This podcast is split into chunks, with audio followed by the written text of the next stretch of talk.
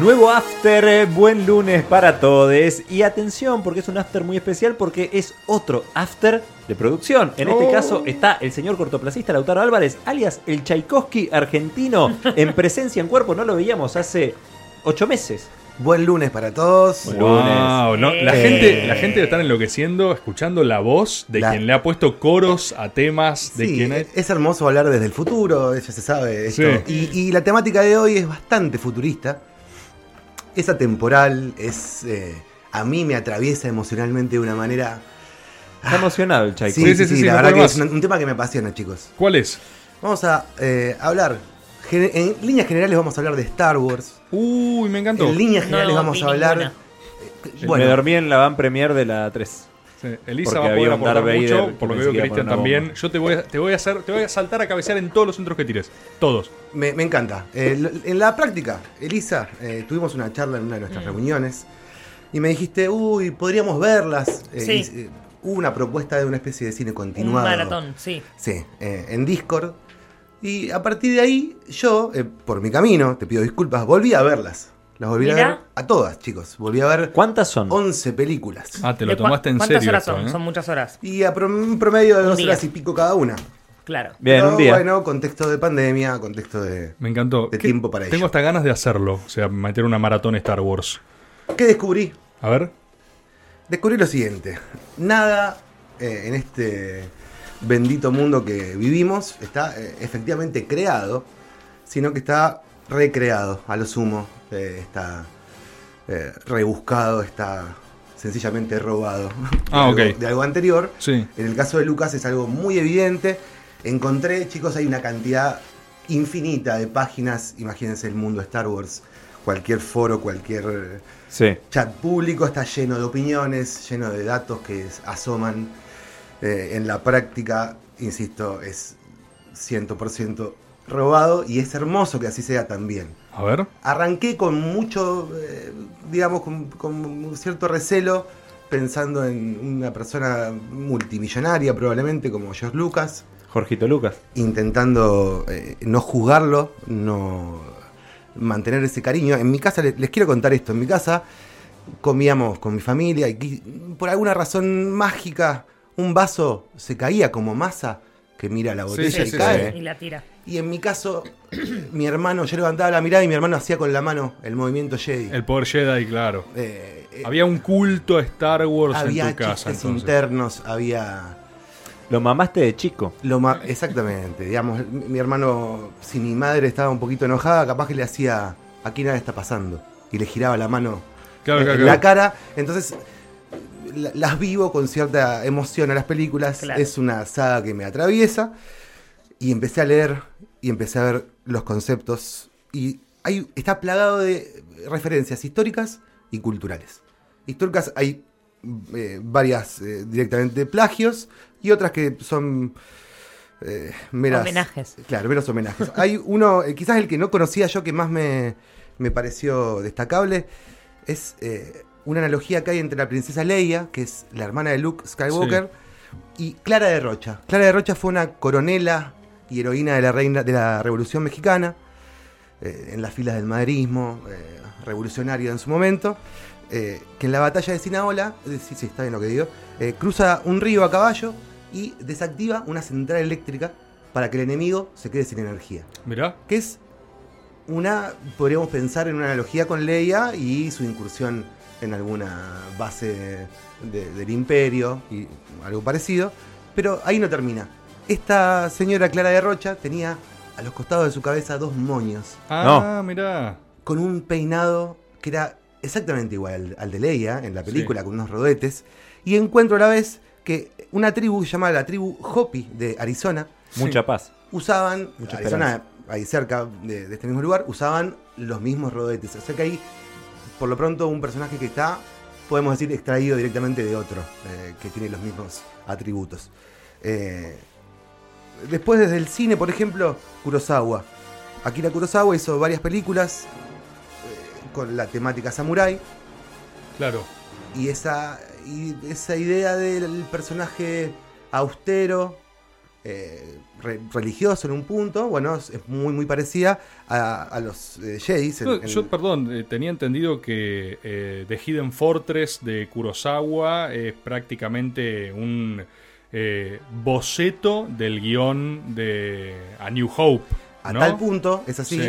que en su momento Lucas intentó que el actor que iba a interpretar a Obi-Wan Kenobi, que es uno de los personajes de la primera de las películas que salió en su momento, la cuarta en la fila de películas temporales, eh, lo haga el mismo personaje que hacía Ah, el mismo actor Bueno, que hacía la que- película de Kurosawa. Sí, es que si no me equivoco, yo le escuché al mismo George Lucas decir esto, ¿eh? No es algo que es como que se lo denuncian como eh, eh, Kimba, el león albino para con el Rey León, ¿viste? Que dicen que es todo un plagio y Disney siempre se hizo el pelotudo. De ninguna manera. Eh, que igualmente todo es un eh, gran eh, homenaje, entre comillas, a Shakespeare, ¿no? Pero hay, hay, hay ejemplos muy, muy lineales, por ejemplo, los eh, Stormtroopers, sí. eh, esos soldados blancos del Imperio. Sí. eh, hay, ¿Los tenés, Elisa, vos? No, no tengo ni idea. Pero Está los bueno la Stormtroopers, participación acá, sí, sí, eh, sí. escuchame, los- o sea, viste? realmente no sé qué decir. Pero los viste, casco. Son como unos Darth Vader, pero blancos, ¿no? Darth Vader blancos, ponele. Hablando mal y pronto. Ok. Sí. Elisa no firme. importa, Elisa, en, en la práctica seguramente si, Yo si los solamente ves, sé que Luke, I'm your father. Perfecto. bien, está. bueno, Es el requisito mínimo para participar acá. Sí, El- ok. digamos, eh, esos Stormtroopers Sí. tienen el nombre Stormtroopers y están eh, inspirados en los Stormtrooper de la infantería alemana de la Primera Guerra Mundial y eran eh, son famosos en las películas porque son los que más caen, los que más. Ah, claro. los que están todo el tiempo muriendo, digamos. Hábiles para morir, sí, Hábiles para- para, para morir. com- en mucha, mucha cantidad de Cabecear balazos, ¿no? Claro, Sí, era- y son los que primero caen, son la línea de choque. eh, eh, por el contrario, los, eh, los alemanes eran más bien duros de matar. eh, pero hay elementos de, la historia política del mundo, como por ejemplo la idea de Palpatine como el emperador. No es una idea que su, su poder no, no emerge de magia, aparte de que él es el, el, el Sith. Hay mucho spoiler en este After. Nunca lo vi ese. Para- para Estamos googleando con Elisa todo lo que dicen, Ah, ¿eh? Este, acá apareció, este que dicen nunca lo vi, ¿eh? acá apareció Nuevo. un guacho con una... Sí. Klan, Una cara- Sidious antes Palpatine hasta que Bueno, la creación del poder de Palpatine no es eh, mágica, sino es política. Sí, sí, está claro. Palpatine emerge primero desde el Senado. Exacto. Y en el Senado, la persona que lo trae, al, digamos, que lo trae, no lo trae al Senado, sino que lo eleva en el poder, es Padme. Padme es Natalie Portman, la actriz Sí. Natalie Portman, que es, La senadora escuchen esto, sí. una reina Sí. electa durante dos periodos seguidos, que en el tercero se convierte en senadora. Ahí va. bueno, Cristina. este, este es profético. Este, Esa, esa es Sí. Padme. Acá no se le puede adjudicar. Eh, ¿cómo Padme, es? Sí. ese personaje, tiene a su vez un encuentro muy cercano con Kurosawa, porque Kurosawa pone en su película eh, una, una personaje, una personaja que eh, hace exactamente lo mismo que, que Padme en Star Wars, que es, como realeza, vestirse estruendosamente, notoriamente, y tener una serie de criadas Mm. como una especie de, de personal cercano. séquito. En los viajes diplomáticos intercambian intercambia lugar con alguna de sus criadas para cuidar su, Ah. Su, físico, digamos, y la criada vestida de reina y se presenta ante todos como la reina Casi y carnaval. entra como la reina para que el, el cebo sea ella y que la reina, que va a ser una de sus criadas, pase. de fruta. Eso pasa exactamente igual en la película de, de Akira Kurosawa. Eh, hay, hay ejemplos, hay un montón de cosas que traje que, que quizás no nos centren, pero eh, toda la parte eh, Jedi en sí es para meterse y observar los detalles y las similitudes. Por ejemplo, los Jedis se podrían filosóficamente comparar con el budismo, por ejemplo, ciertas eh, eh, como ideas de rectitud, de disciplina, de calma, de vivir el presente. Hay mucho, mucho de, renegar de la emoción. Y en líneas generales, eh, los Jedi tienen una, una cosa muy, muy igual a los templarios.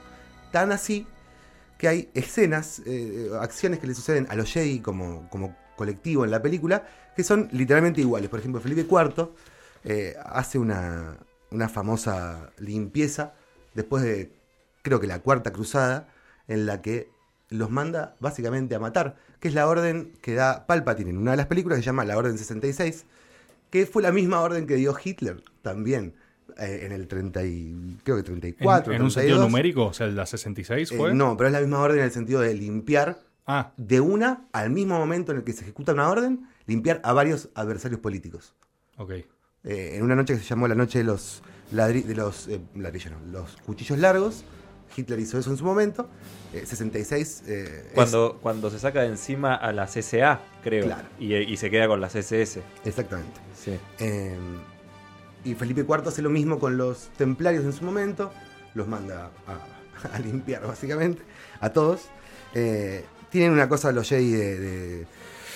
es, es una orden monástica, entonces eh, hay una cosa de, de- de devoción, de austeridad, de pureza moral. eh, está esta cosa del camino del Jedi, que se podría pensar como el camino del Buda también. Hay como. eh, Está plagado de, de similitudes en, ese sentido.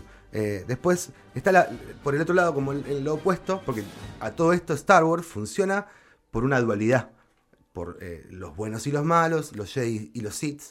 Y la fuerza, eh, lo que se tiende es al equilibrio. Esa es la, una de, los conceptos principales de- del Es decir, equilibrio. mega oriental. Claro, de hecho, The Chosen One, el elegido, que eh, en, en la saga es eh, Anakin, que va a ser Darth Vader eventualmente en la película. Spoiler. Eh, Uy, no. Todo está, es, es parte del mismo universo, es todo spoiler esto. Eh, Ya no la veo. pero bueno, esa, esa idea de, de- de Chosen One también, y la- el, el nacimiento de Anakin como, como personaje en la película, la madre lo dice abiertamente, es, eh, es un embarazo espontáneo. Es una virgen, Mm. El Espíritu Santo. es el Espíritu Santo, Una es paloma. Jesús. Entonces a mí me, me- me empezó a llamar la atención. eh, después fui encontrando pequeños detalles. Por ejemplo, hay una película que se llama The Damn Boosters, Busters, que son... eh, el argumento, lo central de la película es una serie de pilotos que en una escena final épica tienen que, por un espacio muy pequeño, intentar tirar un, eh, un explosivo. Como el de. Sí, sí, sí. Básicamente, el argumento de cuando la flota rebelde intenta volar la estrella de la muerte. Sí, yo, a ver, por lo que también venía diciendo, no sé si le está dando una connotación negativa, positiva o neutra a todo esto. eh, también siento que hay mucho de que todas las ficciones o toda la, la narrativa, el contar historias como Ya elemento más básico. Sí, no solo ya las hizo Shakespeare por una cuestión de cantidad y frecuencia, eh, sino que siempre o, o toman elementos de la realidad o parten desde ciertos signos y de cierto lenguaje común que va o replicándose o reinventándose o lo que recarajo sea, ¿viste? Porque Digo, vos hablabas antes de plagio al principio. Quizás los elementos más fuertes estén con el cine de Kurosawa, pero al mismo tiempo George Lucas lo reconoce abiertamente. Es onda, yo me inspiré en Kurosawa a morir. Bueno, Y- quiero llevarte entonces al caso controversial. A ver. el que Sí. ya deja de ser A ver, a ver. un simple homenaje Sí. y pasa a ser un robo, en muchos casos de diseños, eh, que tienen que ver con un, un cómic francés que se llama Valerian eh, y Laurin, que es de Pierre Christ y Jean-Claude Messies, no sé cómo se pronuncia, pero bueno, esa es la gente. Y tienen eh, calcado, Tomás, Sí. el- Era negativo. eh, Era negativo. El diseño de Chewbacca. No. ¿Se robaron a Chewbacca? frame, tiene, eh, habla de el ejército clon, Chubaca no sé cuál es. Ok. otro de conceptos de coso. El traje de esclava de Leia en el Imperio contraataca cuando la tiene. Para, para, ¿Te puedo hacer de abogado de, Decime, de George decime. Lucas? Chewbacca es el abominable hombre de las nieves. Es un bicho peludo. Sí, sí, sí. Eh, Clone Wars, bueno, quizás ese es un poco más raro. de Es que peludo el guacho este, ¿eh? Sí, sí, sí. Sí. Eh, y después Yo el no otro, el, clav- el, el- el traje de Leia ese es un homenaje al bondage y al SDM como práctica Claro. sexual. ¿Recordás a ex- Han Solo hibernado en ese, en ese bloque? Sí, criogenizado. Bueno, sí. es un frame de ese. Nah, no puede ser. Te lo estoy contando. Nah, no Eh, puede- el Esa es diseño del alcohol milenario Sí. de, está en ese. Todo el mismo cómic. O sea, todo el mismo cómic en el mismo año, en el 67. Después te voy a pasar los, para los frames para que lo veas. Ok. Eh, Re el, el Mago de Oz, por ejemplo. El Mago de Oz, eh, Obi-Wan Kenobi, sería eh, una, una analogía con lo que sería la Bruja del Oeste en esa, en esa historia, que cuando desaparece, deja la ropa, se, se fuma y Está queda bien, la ropa, por pero, ejemplo. pero ahí me estás volviendo a, a códigos más eh, universales, me parece. Y el hombre de hojalata. Pero te tiro uno y me, me León tiras un cross por y otro lado. Chewbacca. Sí. Hay, entonces, en cada película que empezamos a, a mirar hay un montón de ideas. Y tiene sentido, por eso lo que decía al principio. N- Empecé a, a- a leer toda esta información y a. claro, empezaba a por, porotos para acá y para allá. Decía, bueno, esto puede ser un plagio, esto es una idea general. Y de repente los plagios empezaron a, a ir acumulando y dejaron de ser una sola. Ay, son conceptos, son conceptos. De golpe hay una serie de. de- Pero así que George Lucas encierra una habitación, agarra todos los contenidos creativos que existen, los mete en una licuadora y arma Star Wars. lo pienso abiertamente y por eso dejé. Lo dejé sostiene. la, eh, Yo no la vi, así que le creo. Ok. Yo elijo creer también. Dejé la ficción Duna de los 60, que fue un libro primero, se hizo una película. eh, Sí. eh, ah, creo- si no me equivoco, en 2021. se Sí, iba a salir ahora nueva. y por toda el crisis pandemia no. Un gran auto. ¿eh? Muy bueno, Chris. Sí. La verdad, para taxi funciona muy bien. No sé ahora, pero decir. funcionó en una época así. Sí. Bueno, eh, La verdad Duna, que fíjate. Duna es excelente, chicos. Hay eh, tantas similitudes que me tomé el trabajo de, Uy, uy, uy, uy, uy, leer uy. y empezar a, empezar a delimitar. Datos, no Porque- opinión. Claro, porque hay cuestiones. Digo, me estoy saltando, por ejemplo, Casablanca en el medio. Me estoy saltando, por ejemplo, eh, Rogue One. Rogue One es uno de los, de los spin-offs Sí. que habla de la creación de, esa, eh, de ese gran planeta arma Sí. que tiene el, el- el imperio. Y cómo esa- roban esos planos, y ¿viste? cómo Eso roban esos sí. planos, como la creación de eso. Y habla de la creación básicamente de armas de destrucción masiva. Mm. Y uno de los personajes principales de esa película es el ingeniero, uno de los ingenieros del equipo de ingenieros que crea, lo diseña, lo hace abiertamente. Pero acá, acá quién estamos plagiando, me perdí ya. Bueno. que- Lucas en una entrevista habla del proyecto Manhattan, de Oppenheimer, Sí, bueno, pero. eh, y dice que eh, hay textos eh, que están sacados literalmente de declaraciones de Nixon, por ejemplo. Entonces hay todo este universo de plagio y no plagio, empieza a ver, a- a- estás todo el tiempo en este balance de que me estoy, estoy viendo cómo me repiten algo que no hay una creación acá, es todo, y a la vez no. Yo, insisto, me- yo estoy fascinado viendo las películas, realmente. eh, quizás hay algunas que las haría más cortas, la verdad, hay cosas que- Sí. que, que, bueno, no sé si me interesan tanto, pero todo este universo... Claro, la creación viene a ser mezclar esos ingredientes que salen de otro lado. ¿No es un poco toda creación algo de Sí. eso? Yo. Sí, eh, salvo cuando haces textual, textual y copias No, frames está de otra claro. cosa. yo- eh, hay, hay cosas que, o sea, yo no, no, nunca me sentí muy representado por la idea medio del copyright libre y de que no hay, que, o sea, yo siento que hay gente que de, de verdad genera contenido, explota su creatividad. Lo digo como personas que hacemos un programa de humor y lo producen y sabemos el esfuerzo que conlleva un montón de cosas. No está bueno cuando ves, a ver, de repente a alguien que hace exactamente lo mismo y ves, evidentemente, tu producto replicado, me parece. Eh, habiendo dicho eso, siento que hay una diferencia entre trasladar una idea, así como casi amputarla y explotar la voz sin el trabajo de haberlo realizado, y otra que tiene que ver con el género, hasta las parodias. O sea, en las parodias hay elementos creativos. Yo no siento que sea lo mismo eh, agarrar una narrativa y apropiártela y hacer y plagiarla que eh, el amplio universo del cual nadie está exento, que es ser un sujeto que permeable a estímulos culturales y hacer de eso también tu propia cultura. Porque, eh, digo, esas son las reglas del juego, nadie puede abstraerse del mundo social en el que vive y crear algo en el vacío, crear algo en nada. Es como decir que, no sé, Game of Thrones es un plagio por los, los juegos de las ordalías, por ejemplo, que decíamos los Tampoco juicios la de vi Dios. esa yo. Eh, ¿No viste Esa Game la of vi Thrones? yo, sí. No. Mirá, pensé que la había visto esa. No. Bueno, viste, uno de los storyboards hablábamos esto de los juicios de Dios, del trial by combat. Bueno, claramente es una serie de inspiración medieval, entonces tiene códigos medievales. Yo siento que uno nunca podría decir que eso es un plagio de la historia, que qué mierda es, no, es eh, inspiración. Ahora, me se, digo, tambaleo un poco cuando me tirás por la cabeza todas juntas, que igual me marea un poco, porque siento que algunas son legales y otras no. Pero esta, capaz, la más rara es esta del cómic, ¿no? Como... Pero quizás ese, ese, ese mareo que te sucedió, Sí. eh, yo estuve buceando después de ver 11 películas seguidas de Sí, dos horas y ya pico. no distinguías la realidad No de distinguía la realidad de la ficción, lo que era cultura, de lo que era eh, creación espontánea de Sí. conceptos. Y de repente también empecé a recordar otras cuestiones. Por ejemplo, en su momento recuerdo haber visto ese documental, ¿recuerdan? Zeitgeist. Sí. Sí. Y el mito fundador, por ejemplo, del cristianismo Sí. de- es, está heredado de un montón de culturas previas. Sí, claro. Hay, hay, hay- o sea, y y es, el- es la cultura fundacional de nuestra civilización. Y, Sí, está, claro. y está robada. Sí, sí, de hecho. Roba- y no es robada, a eso me refiero. No, no, de hecho, eh, Campbell, eh, un autor que hemos hablado incluso con María Badi en algún que otro after o en algún que otro bloque, Sí. eh, tiene una teoría que es el monomito, que es el mito del héroe, y él habla de un mito único transversal a todas las culturas, por una serie de pasos en el cual el héroe pasa por una serie de transiciones y desafíos que después lo cambian y él retorna en un círculo, habla una historia circular, y medio que justamente se llama monomito, porque lo aplicás a cualquier cosa. A mí hay un texto y un ensayo también que me encanta de Borges, eh, que dice que hay tres historias fundamentales en la historia de la humanidad y que solo se repiten.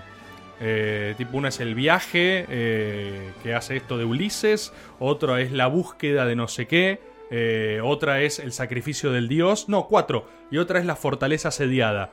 Y él habla de esos mitos básicos, todas las historias de la humanidad son siempre las mismas. Ni una mina. Eh, a ver, déjame empezar. No, sí, porque el héroe puede ser una mujer y que. Ah, No sé, eh, Elisa, en este caso. ¿Sí? Sí, no, porque son, son transversales. Pensá que, no sé, capaz está hablando de Troya, eh, donde tenés protagonistas mujeres también, digo, de- veamos el rol en la cuestión histórica, pero... Sí. eh, y el sacrificio del dios también lo hace transversal a distintas culturas. A mí me parece que lo interesante Sí. es eso de la transversalización de culturas. Y que él dice que con adaptaciones, esas historias eh, entran en cualquier lado. O sea, vos medio que agarrás alguna y... También es un recurso igual, ¿no? O sea, está haciendo arte en su propio ensayo. Pero hay algo que me gusta de eso también, que me seduce de esa idea. Sin dudas, y eso es la humanidad creando su propia cultura, narrándose. Y eh, lo que obviamente me termina haciendo ruido es que todo este contexto no lo estamos hablando nosotros. en- yo que sé, con Chris, eh, todos los jueves a la noche eh, sale un tema de acá, de esta consola, que no es nuestro. Sí. Claro. Claro. Y eso, es- eh, el problema no está en que Chris y yo hagamos un tema de Van Noble como hicimos el jueves pasado, por ejemplo, Sí. sino Qué en, artista. en querer decir que ese tema es mío. Ahí está, claro. O sea, Entonces el problema no está en si yo hago el tema o no Sí. hago el tema, es si yo efectivamente me lo, me lo apropio. Es que yo creo que eso es parte de ser, o sea, es la diferencia entre querer como fundar la historia, que medio que no, no sé quién puede hacer eso, o sea, no se puede, o inscribirte como parte, o sea, ser un eslabón más en el largo proceso cultural. A mí me parece que homenajear a quienes te inspiraron es hermoso. Eh, Hace poco hubo bardo porque mm, la acusaban a Nati Peluso de apropiación cultural, de, de la cultura, eh, digamos, afrodescendiente de, de Centroamérica, de la cultura mulata, porque ella se, auto, se autodenominaba la mulata y habla con un idioma, eh, habla con un acento cubano eh, y es una argentina que vive desde los 12 años en España. Y bueno, eh, también su forma de vestirse, de mostrarse, de construir su imagen y el cruce de, de, de músicas que ella hace, que efectivamente hay, hay canciones que son calcadas tal cual de una artista eh, pobre puertorriqueña que se llama Hurricane G. Eh, pero ella salió a decir algo que para mí, si bien eh, recoge una parte del problema y otro que, del que no se hace cargo ella, pero hay una parte, ella dijo, bueno, eh, también la función de un artista o el talento de un artista tiene que ver con dar, construir algo a partir de la fusión de las, de las cosas que te... ¿Cómo se dice la palabra? con- Que te... ¿Interpelan? no, no que te interpelan, ¿Te que te... Atraviesan? No, con las que ¿Que te te identificas que te... No, ay, la puta madre, que te influencian. Ah. Que las, tus influencias, vos como que sos un refrito de todo eso. Y sí, es verdad, en parte sí, y es una forma de, entre comillas, reconocerle. El problema es cuando también eh, esas personas se sienten ofendidas o eh, Bueno. vos construís desde un lugar opresivo, hegemónico y, y, y como que te comes ese discurso. Ese es el conflicto, Sí. me parece. No lo tengo claro, así que solo a los fines de debatir, digamos, Sí. de pensar o de charlar. Yo no sé si el tema es eh, la categoría moral, en términos de si eso lo vos con- lo construís para una opresión, o Mm. si...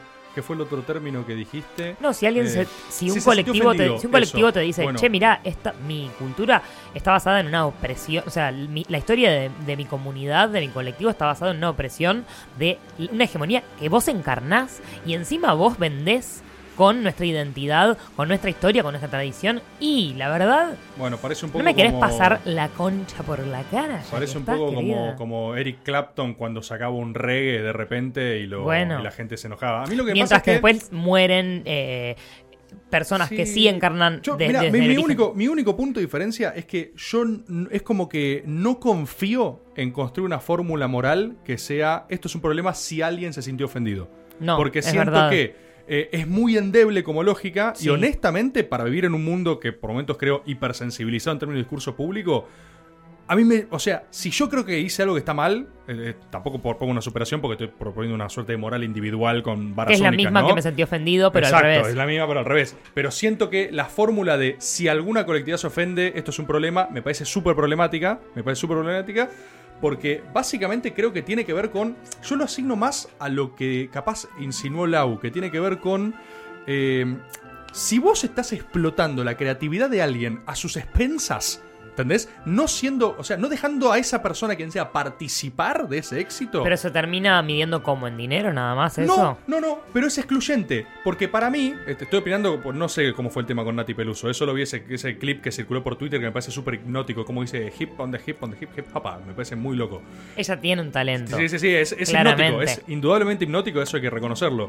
Pero yo creo que si ella da una conferencia y dice mi mayor inspiración es eh, Hurricane G o lo No. que vos digas, a mí me vuelve loca esa mina y la amo. La estás dejando coparticipar del éxito. Yo creo que es tan simple como eso. Capaz después sale la mina a decir odio a Nati Peluso, odio todo lo que hizo, pero vos tuviste el decoro de subirla al pedestal, es decir, de agarrar y decir, esta persona de su lugar puede decir lo que sea. Para mí hay algo ahí en la fórmula, ¿viste? Yo, Como- yo siento lo siguiente. Eh, esta discusión sería totalmente distinta si eh, Nati Peluso y esa, y esa chica. Hurricane G. Esa chica. Hurricane G. eh, o, por ejemplo, el, el creador del cómic francés y George Lucas Sí. no tuvieran una diferencia abismal de patrimonio. Claro. Entonces, hay un problema central, no quiero Ahí ser va. obvio, pero hay un Bien. problema central con el capitalismo Bien. Sí. que exacerba todas estas diferencias que serían quizás meramente culturales, que serían otro tipo de diferencias.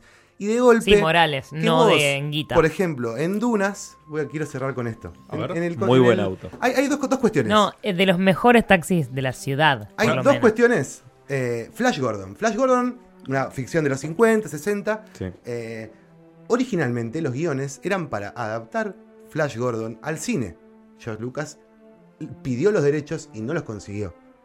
O sea, ¿Los la- guiones de qué? de Flash, no, los derechos de Flash Gordon, de la ficción de Flash Gordon para, Para hacerla en al cine. cine. Sí. ¿Pero qué era eso originalmente? Estás contando-. Una ficción previa que él quería adaptar para cine. Ok, él quería hacer eso. Básicamente hace, Pero era un cómic, una novela, no sé, no creo que era una ficción de, Ah. escrita. Eh, la idea era hacer Flash Gordon. Y de hecho, si no me equivoco, en los 50 hubo una versión de Flash Gordon que él Mm. quiso volver a hacer en los 70. Eh, no consiguió los derechos, se le frustró el proyecto. La estructura de Flash Gordon es. Básicamente le cambió los nombres, chicos, a los personajes de Flash Gordon para hacer Star Wars. Y en base a eso empezó a construir. O sea que está directamente en el ADN de Star Wars la construcción a partir de otras historias. ¿Y con el Fiat Duna qué pasó? Bueno, Duna, que es, de, es una ficción de Herbert de los 60. El argumento central, así lo resumo para que lo vean, sucede en un planeta desértico que se llama Arrakis, que es igual a Tatooine en Star Wars. Eh, hay unos terribles hombres del desierto, que serían los, los, Tan- los Tusken eh, Riders en, en Star Wars.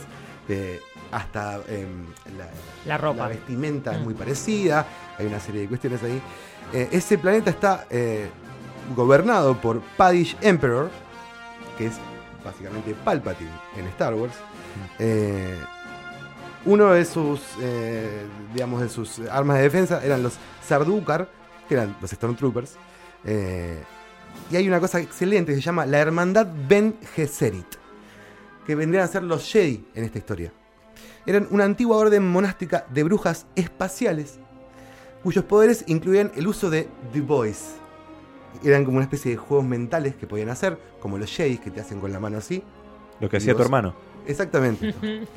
Eh, parece un chiste subido de tono. Eh, No, no. Básicamente estas, tu brujas mamá. profetizan ¿Eh? la llegada del Kwisatz Haderach, de Chosen One, el elegido, lo mismo que en Star Wars. Quien será capaz de comulgar con The Other Memory, la otra memoria, que sería la fuerza. Estas brujas deberían tener un- una herencia sanguínea, los, midi- los midiclorios que habíamos hablado en otra vuelta, Pega el checo. eh, y someterse a una formación llamada Pranda Bindu, que sería como la, The Ways of the Force, el camino de la fuerza que, que enseñan los, eh, los Jedi, para entrenar su cuerpo y su mente.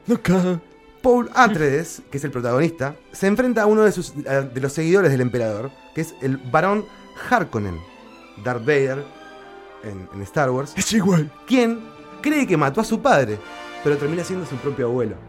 Como casi la historia de Darth Vader con Luke, que lo enfrenta sin saber Luke, que era su padre, y sobre el final descubre I'm your father. En, Lo único que conozco. Me Bien, encantó bien, que, bien, que- en conclusión, aquel que no las vio eh, y, y si se está cuidando, si está en su casa, se está y tiene ganas de, de- de ver, tienen 11 películas por delante, hay un orden específico, específico para mirarlas, es un universo en el que te podés meter como a, a chusmear, siempre sabiendo que está creado por un multimillonario, ahora multimillonario, que eh, Lo odia al final. básicamente se, se llenó de dinero Lo odia. eh, eh, a costa de, de las ideas de un montón de gente, como hizo mucha otra gente a lo largo de la historia. No es yo- solo George Lucas. No. Es un problema que tenemos.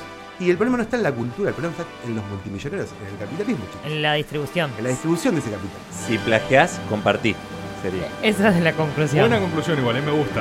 Me gusta. No, o si, pero compartí. si ganas, compartí también. Claro. Porque siempre, No siempre importa es que plagiar. hagas, aunque no plagies, si ganás, compartir. Acá mejoramos. Acá mejoramos. Un after caricias por el Tchaikovsky argentino, Lautaro Álvarez.